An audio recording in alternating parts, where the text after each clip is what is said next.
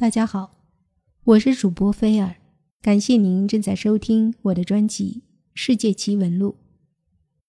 今天讲的这则奇闻，是有关世界上最强大而古老的神秘家族的。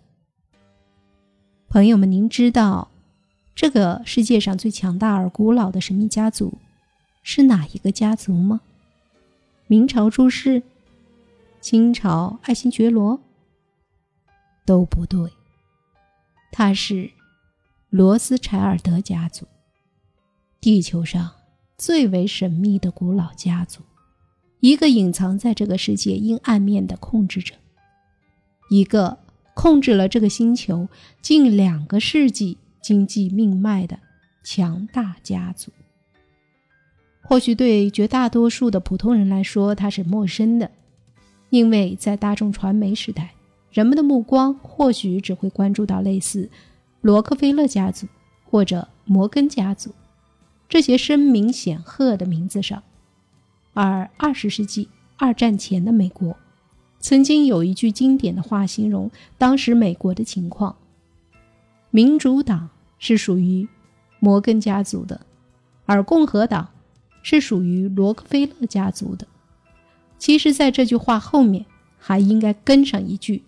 而罗克菲勒和摩根都曾经是属于罗斯柴尔德的。罗斯柴尔德家族是欧洲乃至世界久负盛名的金融家族，它发迹于19世纪初。创始人是梅耶鲍尔，他和他的五个儿子，即罗氏五虎，先后在法兰克福、伦敦、巴黎、维也纳、那不勒斯等欧洲著名城市开设银行。建立了当时世界上最大的金融王国。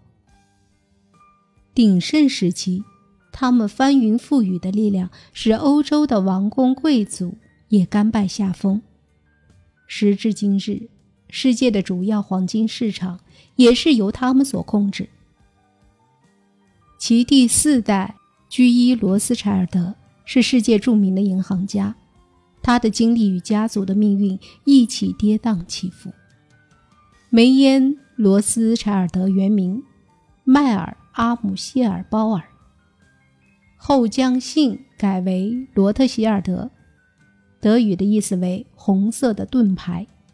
他的五个儿子分别是阿姆斯洛，生于1773年至1855年；所罗门，生于1774年至1855年；内森。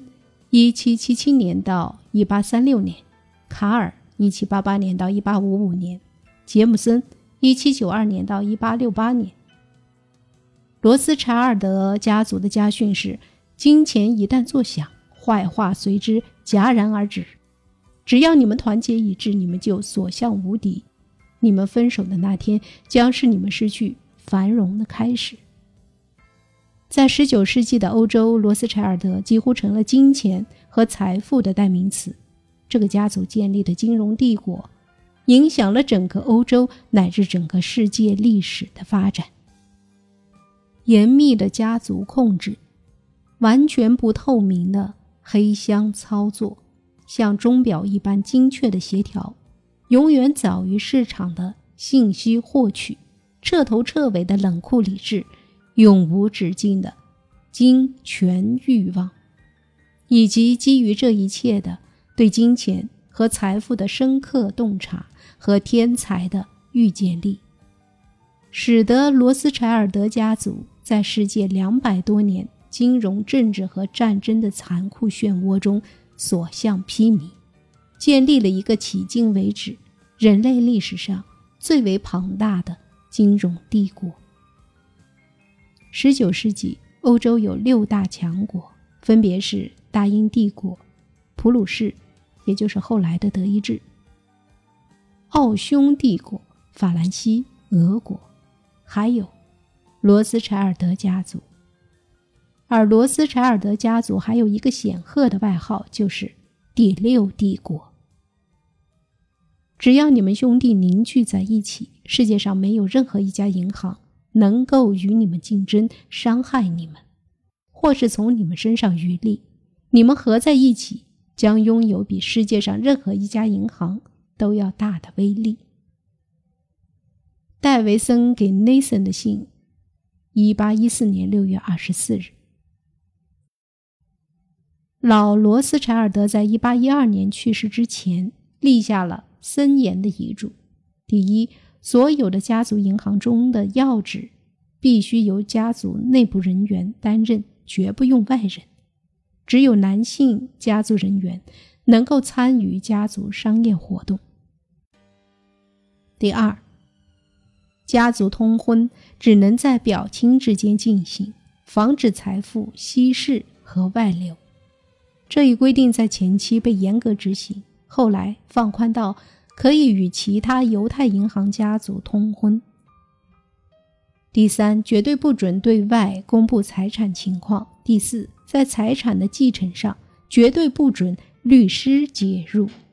第五，每家的长子作为各家首领，只有家族一致同意，才能另选次子接班。任何违反遗嘱的人将失去一切财产继承权。中国有句俗话，叫做“兄弟同心，其利断金”。罗斯柴尔德家族通过家族内部通婚，严格防止财富稀释和外流。在一百多年里，家族内部通婚十八次，其中十六次是在第一表亲，也就是堂兄妹之间。进行的。据统计，一八五零年左右，罗斯柴尔德家族总共积累了相当于六十亿美元的财富。如果罗斯柴尔德家族后来没有衰落的话，以百分之六的回报率计算，在一百五十多年后的今天，他们家族的资产至少超过了五十万亿美元。到二十世纪初。罗斯柴尔德家族所控制的财富估计达到了当时世界总财富的一半。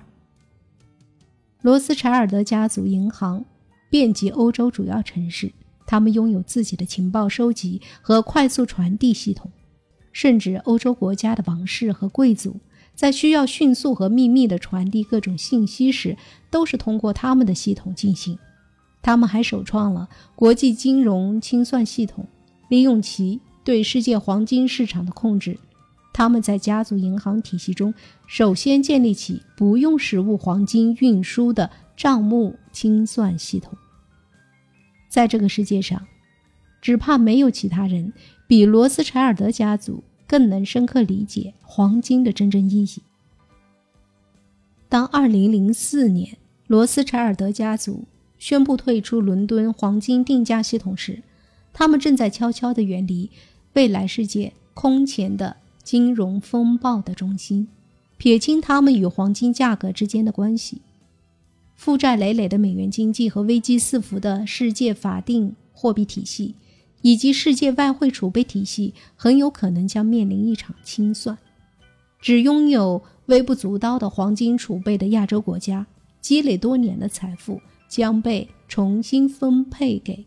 未来的赢家，对冲基金将再次发动攻击，只不过这一次的对象将不再是英镑和亚洲货币，而是世界经济的支柱——美元。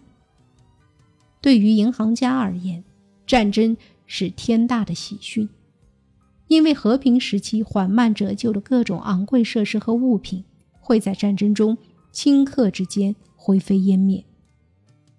交战各方会不惜一切代价去取得胜利。到战争结束时，政府无论输赢都将深深地陷入银行的债务陷阱之中。在英格兰银行成立到拿破仑战争结束的一百二十一年时间里，也就是一六九四年到一八一五年，英国有五十六年处于战争之中。剩下的一半时间在准备下一场战争，策动和资助战争符合银行家的根本利益，罗斯柴尔德家族也不例外。从法国大革命到第二次世界大战的几乎所有近代战争的背后，几乎都闪动着他们的影子。罗斯柴尔德家族是当今主要西方发达国家最大的债权人。老罗斯柴尔德的夫人在去世之前说道：“如果我的儿子们不希望发生战争，那就不会有人热爱战争了。”到19世纪中叶，英法德奥意等欧洲主要工业国的货币发行大权均落入了罗斯柴尔德家族的控制之中。神圣的军权被神圣的金权所取代。此时，大西洋彼岸美丽繁荣富庶的美利坚大陆早已落入了他们的视野。